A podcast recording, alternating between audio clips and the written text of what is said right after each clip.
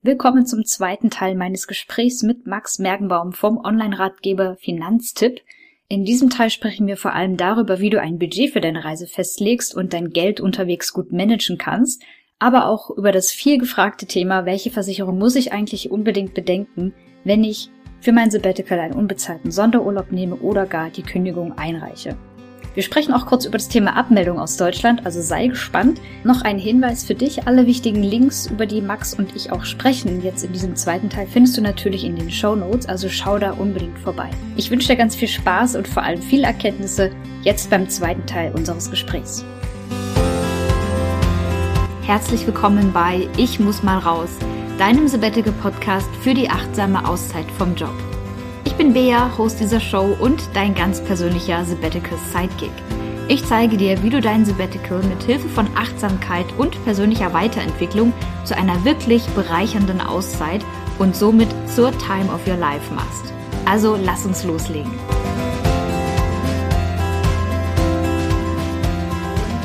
Würde ich direkt weitermachen mit dem nächsten Themenkomplex. Da geht es nämlich um das Thema Reisen und Geld.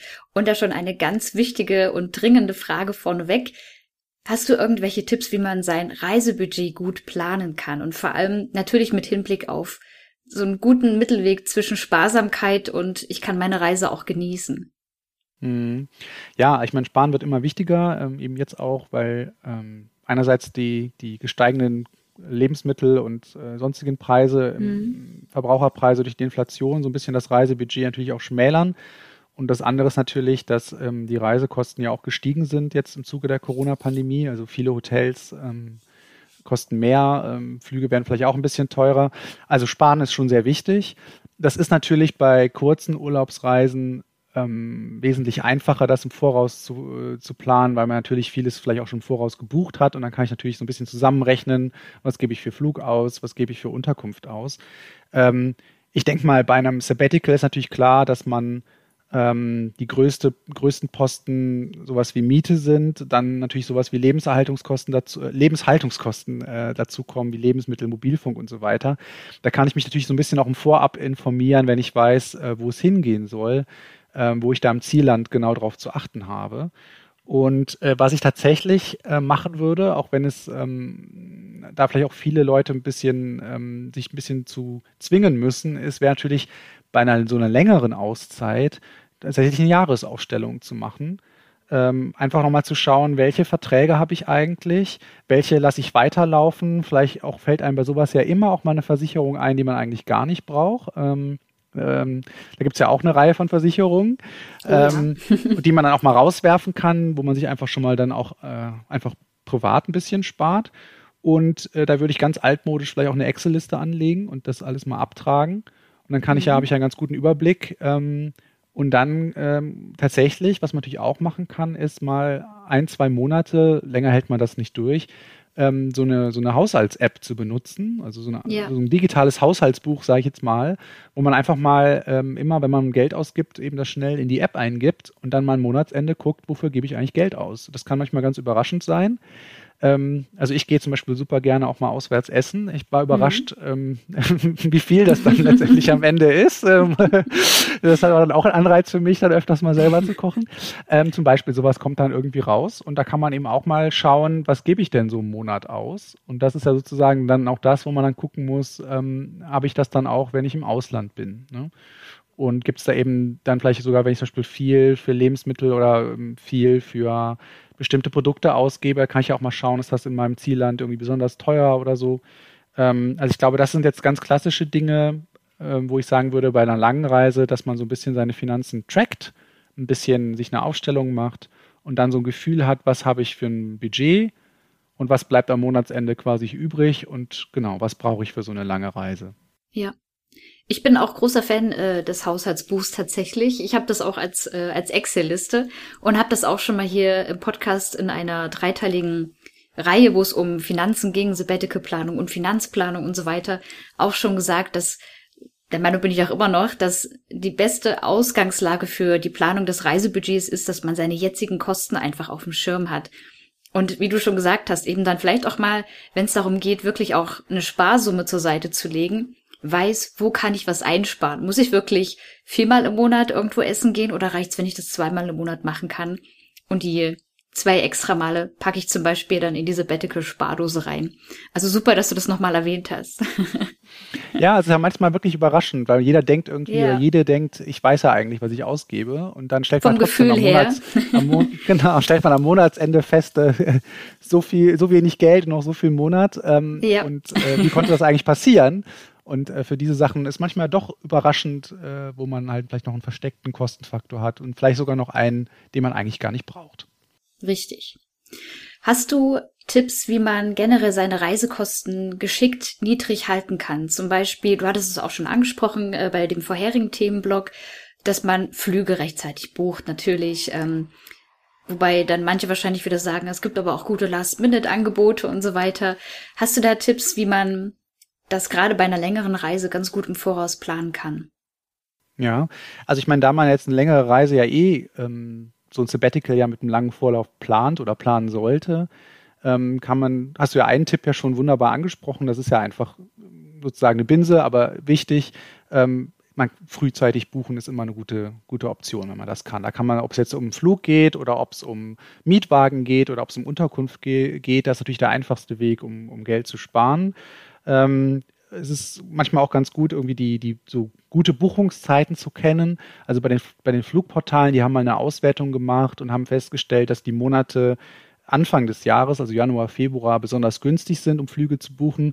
Aber wer das jetzt verpasst hat, zum Beispiel, der muss jetzt auch nicht ähm, äh, Angst haben. Also es ist, wie du gesagt hast, gibt ja immer auch Last-Minute-Angebote und ähm, eine gute erste Adresse sind natürlich ähm, Vergleichsportale, gibt es für Flüge, gibt es für Unterkunft, wo ich natürlich viele verschiedene Anbieter vergleichen kann. Mhm, äh, genau. Da muss man ein paar Kniffe kennen, die kann vielleicht, können wir vielleicht drei, gleich nochmal drüber sprechen.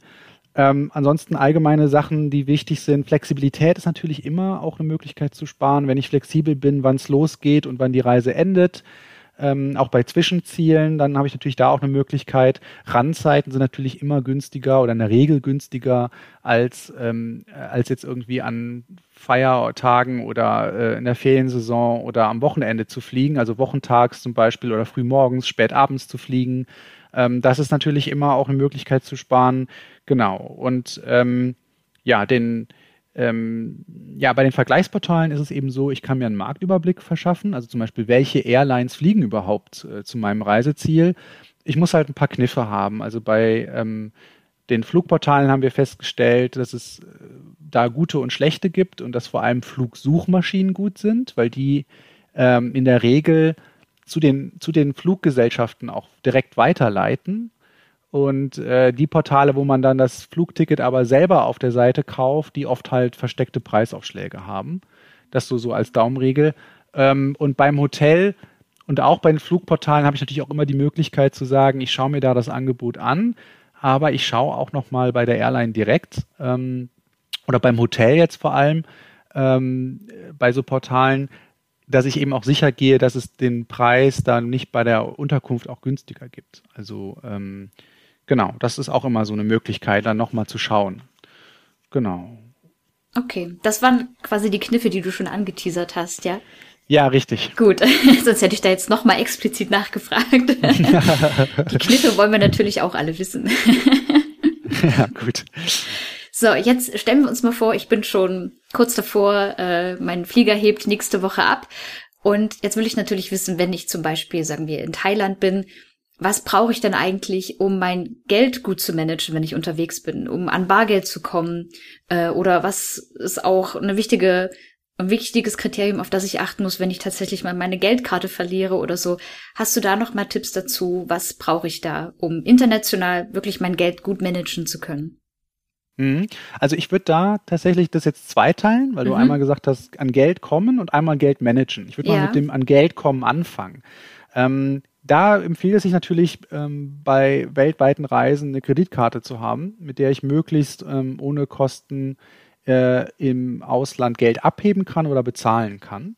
Und da haben wir bei Finanztipp mehrere Karten, die wir empfehlen. Äh, da haben wir Barclays, Hanseatic Bank, DKB unter anderem. Hm, das sind also äh, ähm, sozusagen Kreditkartenunternehmen, die von sich aus keine Gebühren erheben, äh, wenn man im Ausland Geld abhebt oder bezahlt. Die andere Seite ist natürlich immer, dass auch ähm, die, die Automatenbetreiber auch noch eine Gebühr verlangen können. Das kann man nie ganz verhindern. Ähm, da ist es dann also so, ähm, ich würde zum Beispiel, wenn ich Bargeld abhebe, immer mittelgroße Summen abheben. Weil wenn ich viele kleinere Summen abhebe und zum Beispiel der Automat eben eine Gebühr erhebt, dann zahle ich natürlich drauf. Und natürlich will aber auch niemand mit einer Riesensumme Bargeld durch die Gegend laufen. Ähm, Richtig. Als, als Sicherheits, äh, äh sozusagen, äh, ja, ja, der Sicherheit wegen. Also mittelgroße Beträge wären ganz gut, also nicht dauernd abheben. Das spart dann auch was. Dann ist es natürlich wichtig, ähm, na, Kreditkarte ist auch deswegen wichtig, weil eben meistens nur die von Hotels oder äh, Mietwagenvermietern ähm, ähm, akzeptiert werden. Also da kommt man dann auch mit der Giro oder EC-Karte, wie man früher gesagt hat, dann auch nicht weiter.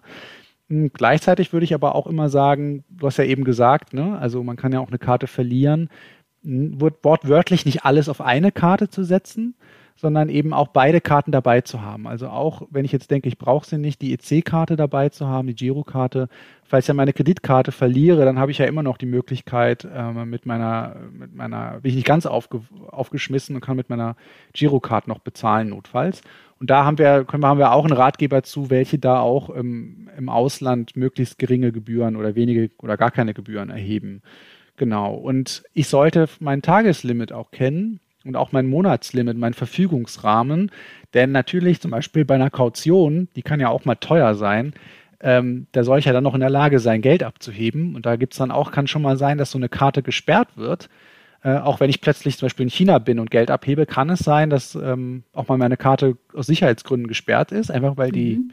Weil die Ausgeberfirma denkt, Moment mal, das ist verdächtig.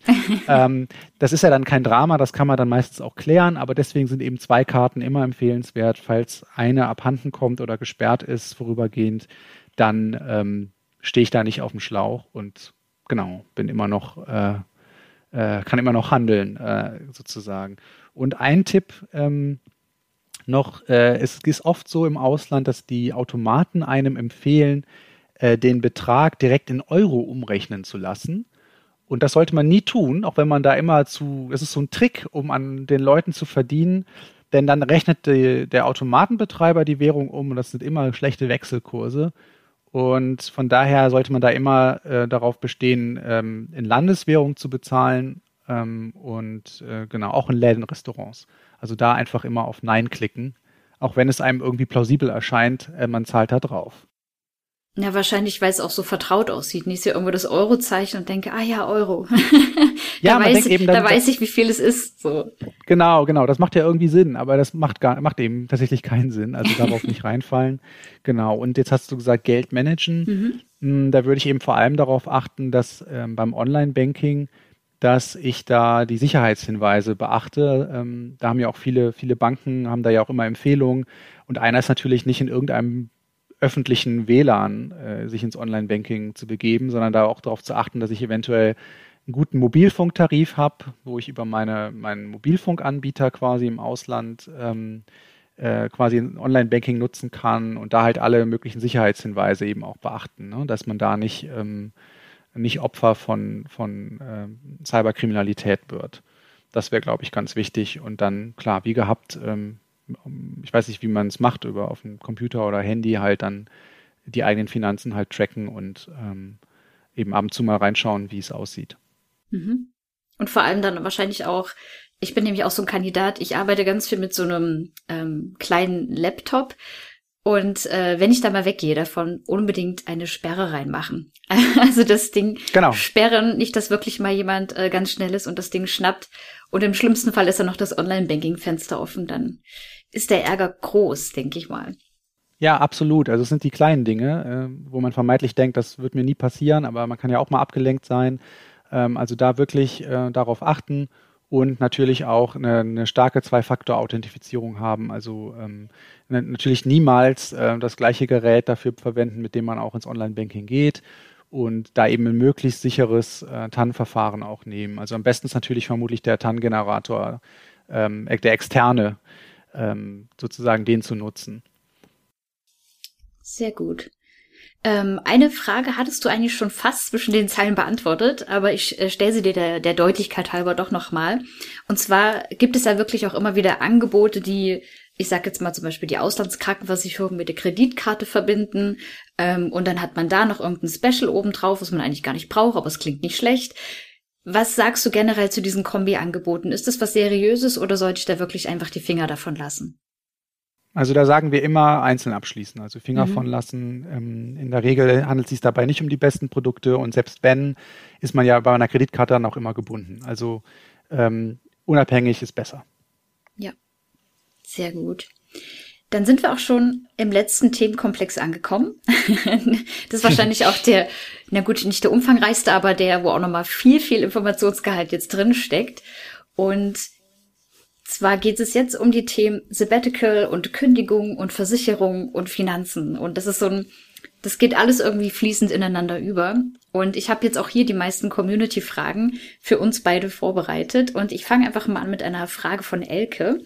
Elke sagt, mein Arbeitgeber hat mein viermonatiges Sabbatical abgesagt, weshalb ich dafür kündigen werde mutige Entscheidung, aber Glückwunsch dazu. Äh, ich würde, sie würde gerne wissen, über welche Versicherung sie sich im Vorfeld informieren muss und welche sie auch im Zweifel auch selbst zahlen muss. Und sie sagt noch, sie sollte noch ergänzen, sie ist verheiratet und hat keine Kinder. Mhm.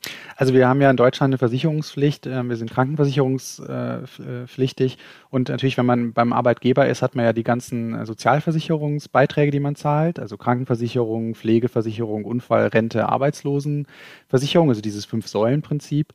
Und ähm, es ist natürlich so, wenn sie jetzt äh, gekündigt hat und sich nicht arbeitslos meldet, und ich denke, das äh, macht ja Sinn, wenn man ein Sabbatical machen will, äh, weil sonst darf man ja gar nicht reisen ähm, ähm, wenn man Arbeitslosenhilfe bezieht, dann ist es so, dass man sich freiwillig versichern muss und, ähm, und die Kranken- und Pflegeversicherung selbst bezahlen muss. Und ähm, genau, und da gibt es Mindestbeiträge, die man da zahlen muss, auch wenn man gar kein Einkommen bezieht. Ich glaube, bei der gesetzlichen Krankenversicherung sind das, glaube ich, so um die 160 Euro im Monat. Und dann kommt da noch äh, der Zusatzbeitrag der Krankenkasse dazu und der Beitrag zur Pflegeversicherung, wobei die ähm, weniger teuer sind. Und ähm, genau, und dann gibt's andere äh, Versicherungen, also zum Beispiel die gesetzliche Rentenversicherung, wo es natürlich optional ist, ob ich da weiter einzahle. Da muss ich dann halt einfach nur wissen, dass äh, wenn ich da eben eine längere Zeit kein Einkommen einzahle, dass sich das natürlich auf meinen Rentenanspruch äh, auswirkt. Genau, und dann habe ich natürlich die Möglichkeit, tatsächlich mich, ähm, um Geld zu sparen, dann auch von der gesetzlichen Rentenversicherung abzumelden. Das geht aber dann auch nur, unter bestimmten Voraussetzungen. Also ich habe ähm, genau mich da auch nochmal noch mal Rücksprache gehalten mit dem ähm, Verband der Ersatzkassen, VDEK, mit denen gesprochen. Und da hat mir auch nochmal eine Sprecherin versichert, dass ähm, das nur geht, wenn ähm, der, diese Auslandskrankenversicherung, die ich dann als Ersatz vorweise für diese Zeit, wenn das äh, von also länger als 42 Tage gilt und, ähm, und dass der sozusagen von den Leistungen, vom Leistungsspektrum auch ähm, dem, den Leistungen der gesetzlichen Krankenversicherung entspricht. Ähm, wobei es dann genügt, dass da die wichtigsten Leistungen, diese essentiellen Leistungen, also ambulante und stationäre Heilbehandlung zum Beispiel, ähm, die wir ja auch schon ganz zu Beginn äh, erwähnt hatten, dass die abgedeckt sind. Genau, und mit dieser Abmeldung von der gesetzlichen Krankenversicherung endet dann auch ähm, die, die, ähm, die, die Pflicht zur Pflegeversicherung. Genau. Und da kann ich natürlich jetzt entscheiden, ob ich jetzt sage, oder damit meine Rentenlücke, äh, damit da keine Rentenlücke entsteht, kann ich natürlich darüber nachdenken, mich da irgendwie freiwillig privat zu versichern in der Zeit oder eben zum Beispiel auch später nochmal ähm, einen freiwilligen Beitrag in die gesetzliche Krankenversicherung einzuzahlen, wenn ich wieder zurück bin. Ja, das habe genau. ich äh, auch schon mal gelesen. Das kann man, glaube ich, als Einmalzahlung machen, ähm, dass man sozusagen, ich sag mal, seine, seine Fehlzeit wieder ausgleicht. Genau, da gibt's ja verschiedene Modelle. Genau. Und mhm. äh, ja, so eine Einmalzahlung zum Beispiel gibt's da dann auch, diese Option. Genau. Okay. Äh, ganz kurz noch für die Leute, die vielleicht sich mit dem Thema noch gar nicht beschäftigt haben. Ich habe mir aufgeschrieben, vielleicht sollten wir das, äh, den Begriff Sozialversicherung nochmal ähm, erklären. Du hattest es schon angesprochen, es ist ja dieses Fünf-Säulen-Prinzip. Äh, die Sozialversicherung ist ja sozusagen das Sicherheitsnetz, für das Deutschland ja auch international ja, ich würde nicht sagen berühmt ist, aber doch äh, schon auch hier und da Anerkennung erfährt. Und deswegen sagen ja auch viele, in Deutschland wirst du immer irgendwie aufgefangen. Und dafür steht wahrscheinlich äh, dieses Sicherheitsnetz aus diesen Sozialversicherungen.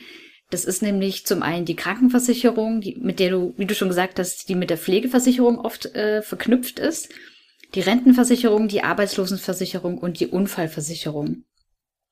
So, ich habe äh, noch eine Ergänzung dazu. Und zwar, du hattest ja gesagt, man sollte sich arbeitslos, also nicht arbeitslos melden oder man, man sagt ja, spricht ja eigentlich eher von arbeitssuchend in, in Deutschland als arbeitslos, glaube ich, so von der, von der Meldung zumindest her. Und dann äh, darf man ja auch nicht das Land verlassen, wenn man Arbeitslosengeld bezieht. Wenn ich jetzt aber zum Beispiel sage, ich kündige meinen Job, ich bleibe aber in Deutschland, weil ich möchte nicht verreisen, ich möchte vielleicht einfach nur sagen wir mal, ein halbes Jahr lang nichts machen wollen, ja, dann habe ich ja natürlich wahrscheinlich auch diese Sperrfrist von den zwölf Wochen, weil ich ja von mir aus kündige, ohne einen wichtigen Grund in dem Fall. Kannst du da noch was dazu sagen? Ja, also genau, wie du es gesagt hast, also wenn, ähm, wenn ich selber kündige, dann gibt es Sperrfristen, also dass man die, die, die Leistung nicht sofort erhält, die sind unterschiedlich. Also da würde ich mich auch nochmal ähm, mit dem, mit dem ähm, Jobcenter mit der Bundesagentur für Arbeit in Verbindung setzen, mich da beraten lassen. Genau, was ist was anderes, wenn man gekündigt wird. Dann muss man halt trotzdem schauen, ähm, ja, also ich würde es mir halt überlegen, also wenn ich in Deutschland bleiben will, ob, ähm, ob das Sinn macht, ähm, da dann Arbeitslosenhilfe äh, zu beziehen. Also dann müssten die Sozialbeiträge auch abgedeckt sein. Und wie gesagt, wenn man es dann nicht macht, dann äh, muss man sich eben freiwillig versichern und äh, zumindest bestimmte Mindestbeiträge zahlen. Also so, so ist es mir äh, in Erinnerung geblieben. Ja, okay. Ja, gut. Dann habe ich auch schon die nächste Frage. Und zwar mhm. von zwei Damen namens Nina und Jana, die beide sagen, sie werden ihre Jobs nicht kündigen, sondern sie einigen sich mit ihrem Arbeitgeber auf einen unbezahlten Sonderurlaub. Aber natürlich, da haben sie auch ähnliche Fragen, nämlich wenn das Arbeitsverhältnis nicht beendet ist, gilt dann dasselbe auch für die ähm, Kranken- und Pflegeversicherung und für die Rentenversicherung, dass ich das eine machen muss und das andere machen kann. Kannst du da was dazu sagen? Ja, also da habe ich mich auch nochmal äh, mir das von der Sprecherin des äh, Verbands der Ersatzkassen VDEK erklären lassen. Ähm, Im Prinzip ist es dasselbe, weil ja ähm, eben ähm, kein Gehalt weitergezahlt wird aber bei ähm, was, was den Beitrag angeht, ist es ein bisschen anders, weil sozusagen die Beschäftigung bei einem unbezahlten Sonderurlaub noch einen Monat weiter gilt. Das heißt, einen Monat habe ich noch die vollen Beiträge zu zahlen. Und dann ist es halt, äh, so habe ich das verstanden, auch so, dass ein, dass man sich bei einem unbezahlten Sonderurlaub eben auch freiwillig versichern muss. Und ähm, genau, dann halt das gilt, was wir eben gesagt haben, also mit den, mit den äh, Mindestbeiträgen und genau wo ich mir dann eben auch überlegen kann, ob ich das dann pausiere oder nicht. Aber genau, ist nochmal eine andere Frage. Hm. Vielleicht noch als Ergänzung dazu, wegen diesen, dieser Monatsfrist, die es da gibt, die ist richtig gesetzlich festgeschrieben. Das heißt, wenn ich also zum Beispiel sage, mir reicht eine kurze Auszeit, weil ich noch meinen Jahresurlaub dazu nehme oder so, und dann komme ich insgesamt vielleicht auf zwei Monate Freizeit. Ähm, wenn ich jetzt zum Beispiel sage, ich beginne meinen unbezahlten Urlaub zum 15.05., dann würde dieser Monat bis zum 14.06. gelten. Und wenn ich da länger darüber hinaus dann eben freigestellt wäre, dann würde diese einmonatige Frist dann eben greifen und ich wäre dann nicht mehr sozialversichert über den Arbeitgeber. Aber alles, was eben inner diese, innerhalb dieser Monatsfrist ist, ist da abgedeckt und dann muss ich mich da eigentlich gar nicht drum kümmern. Ja, das ist durchaus eine sehr komplizierte Sache. Ja. Ähm, natürlich, gerade wenn man das mit diesem unbezahlten äh, Modell macht, mit dem Sonderurlaub. Aber da kennst du dich vermutlich besser aus als ich. Es gibt natürlich die Möglichkeit, und vermutlich ist das auch eine sehr sinnvolle, dass man eben äh, im Voraus zum Beispiel mit dem, mit dem Arbeitgeber oder der Arbeitgeberin eine Vereinbarung trifft, dass man eine Zeit lang auf einen bestimmten Anteil des Gehalts äh, verzichtet und dass das dann ausreicht, dass man dann quasi äh, während ähm, des Sonderurlaubs, dass der Arbeitgeber oder die Arbeitgeberin dann diesen Posten noch zahlt und dass es genau ausreicht, um alle Sozialversicherungsbeiträge zu bezahlen. Das ist natürlich bequem, weil ich mich dann weiter versichert bin und um nichts kümmern muss und auch keine Einbußen habe äh, bei den Versicherungen und so weiter. Äh, aber genau, das ist natürlich auch was, was man voraus planen muss. Ich glaube, das nennt man Wertguthabenmodell, kann das sein? Äh, ja, also es gibt, es gibt das Zeitwertguthaben äh, oder auch Zeitwertkonto, wobei da sogar, ähm, ich glaube, ich, da wird sogar eine Dynamik mitberechnet, wenn das jetzt wirklich über mehrere Jahre gehen sollte. Aber äh, unbezahlter Sonderurlaub, das ist schon, oder unbezahlter Urlaub ist schon meistens eher, ich würde sagen, für maximal ein Jahr von der Dauer her, weil irgendwann natürlich hat der Arbeitgeber natürlich auch ein Interesse, dass man natürlich wiederkommt aus dem unbezahlten Sonderurlaub. Genau, verständlicherweise, ja. verständlicherweise, genau. Äh, noch eine Ergänzung habe ich dazu. Und zwar, also das, die einfachste Variante ist wahrscheinlich wirklich das sogenannte Teilzeitmodell zu wählen. Nämlich, das ist das gleiche Modell, was ich auch mache, deswegen kenne ich mich da ganz besonders gut aus, dass ich mit meinem Arbeitgeber vereinbare, ähm, dass ich über drei Jahre zum Beispiel für mein Sabbatical anspare bei mir sieht es so aus, dass ich zwar Vollzeit arbeite, aber nur nach Teilzeit, nach 80 Prozent meiner Leistung bezahlt werde. Und diese Differenz, diese 20 Prozent, die werden jeden Monat zur Seite gelegt. Und diese Summe, die Gesamtsumme, die da entsteht, die bekomme ich während meiner Auszeit weiter ausgezahlt. Also ich habe über den gesamten Zeitraum trotzdem eine Gehaltsauszahlung und dadurch habe ich es natürlich so bequem, dass ich mich überhaupt nicht mit dem Thema Sozialversicherung beschäftigen muss, weil das mein Arbeitgeber weiter und weiter bezahlt, auch wenn ich gar nicht da bin, nämlich im Sabbatical bin. Das ist die bequemste cool, Variante. Sehr spannend. Ja. ja, ich denke auch. Das ist, das ist vermutlich die, die beste Variante, die natürlich einigen Aufwand vorab braucht, aber mhm. dann während der Zeit deiner Auszeit natürlich sehr angenehm ist. Ja. Viele natürlich sagen, oh Gott, drei Jahre drauf ansparen, ich will aber jetzt weg. Kann ich auch verstehen. Für die ist dann wieder das Modell Sonderurlaub oder diese Freistellung, die unbezahlte Freistellung oder dann eben tatsächlich auch die Kündigung dann die richtige Variante. Also es ist wirklich sehr, sehr individuell mhm. und man kann da auch sehr individuell die Verträge mit dem Arbeitgeber abschließen. Also von daher immer verhandeln, so wie es für einen passt, wie es für beide Seiten dann eben auch gut passt. Genau. Was individuell das Richtige ist. Richtig, genau.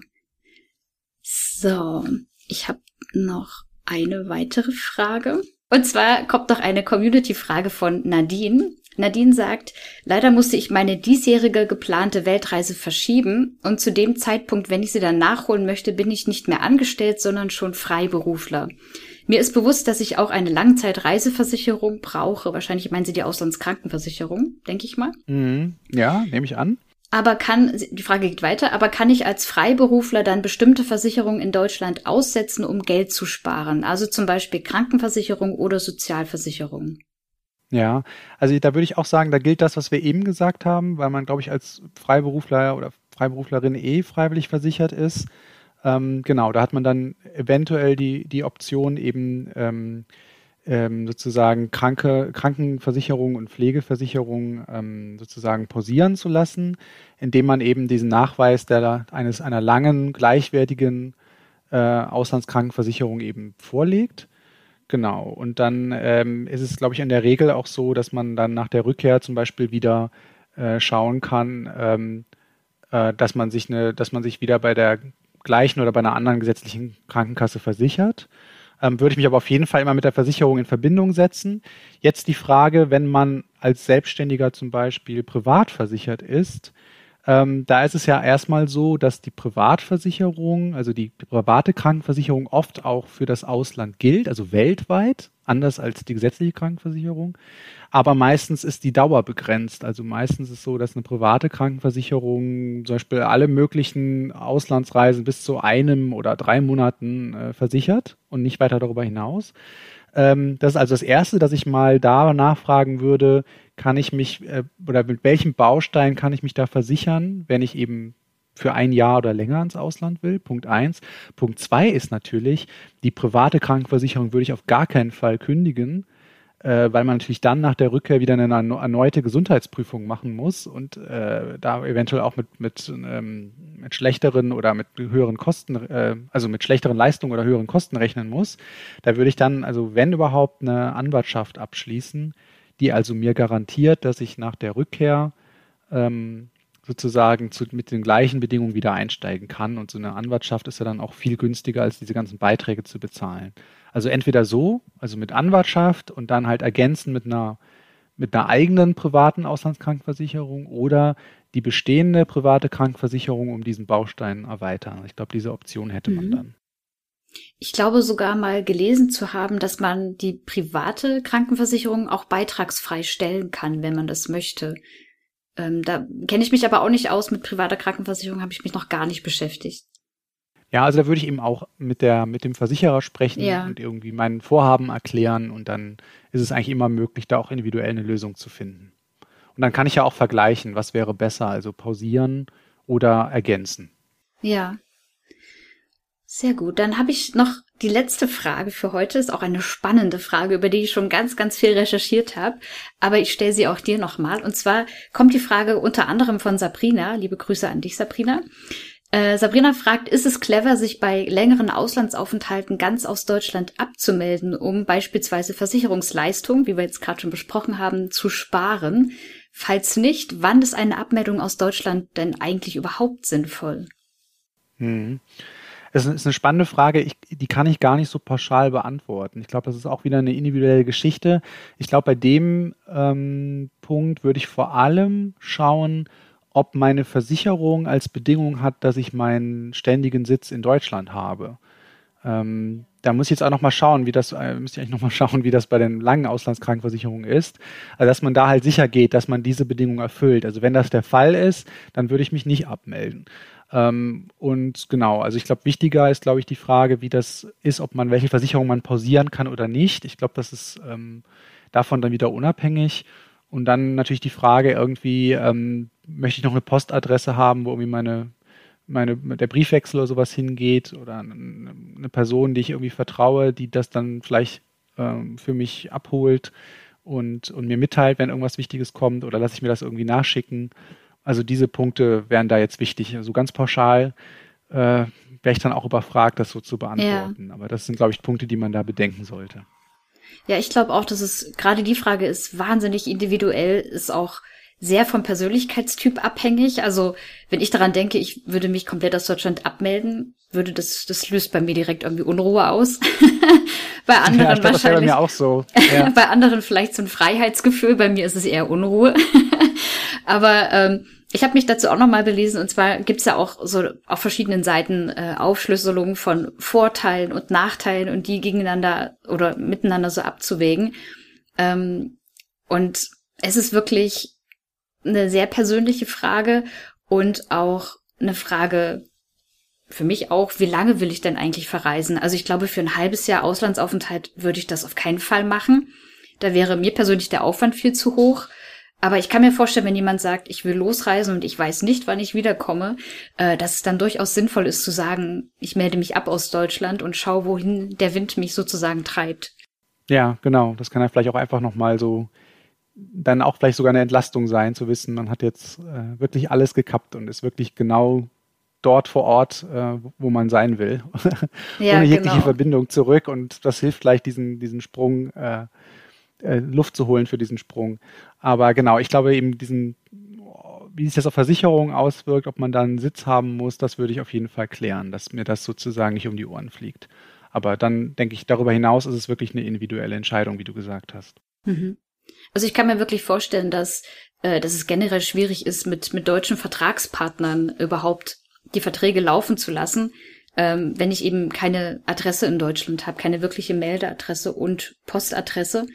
Ähm, aber wie gesagt, da wirklich einfach bitte, liebe Zuhörerinnen und Zuhörer, ganz gesondert mal gucken, passt das für mich und was hängt da wirklich auch für Konsequenzen dran und lohnt sich das wirklich, nur weil ich am Ende vielleicht, ich übertreibe jetzt mal ein bisschen, den GEZ-Beitrag für ein halbes Jahr spare.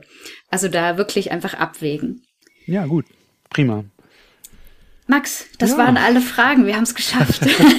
ja, ein ganz großer äh, Themenblock, einmal querbeet durch den Dschungel der Versicherung. und, Auf jeden äh, Fall. Alle anderen äh, Geldspartipps rund ums Thema Reise ist ja wirklich auch ein großes und sehr, aber auch sehr spannendes Thema. Das stimmt. Ich danke dir wirklich von ganzem Herzen für deine Zeit und für deine Expertise. Ich habe selber auch noch mal viel mitgenommen jetzt aus unserem Gespräch und habe noch mal die abschließende Frage an dich. Gibt es noch irgendwas, was du ergänzen möchtest? Ähm, irgendwas, was du empfehlen möchtest? Vielleicht auch jemand, der sich in irgendein Thema weiter reinlesen möchte.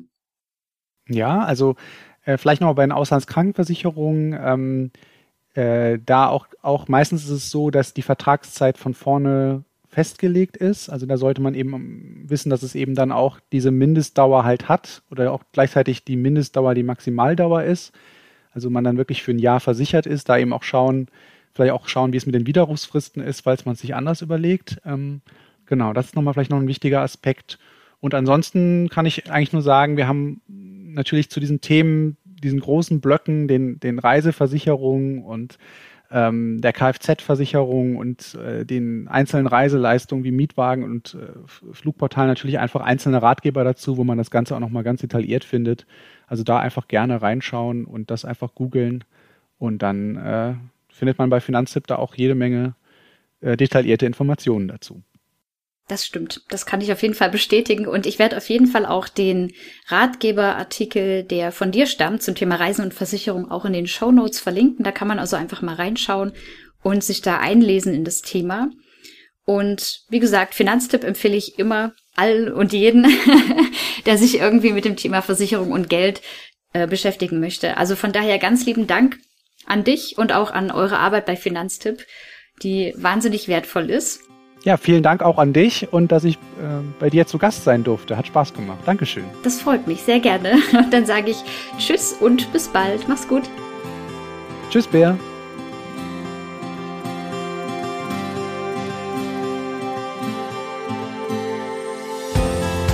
Dankeschön, dass du dir diese Podcast-Folge bis zum Ende angehört hast. Wenn dir die Folge gefallen hat und du etwas Wertvolles daraus mitnehmen konntest, dann lass doch gerne ein Abo da, um keine weiteren Episoden mehr zu verpassen.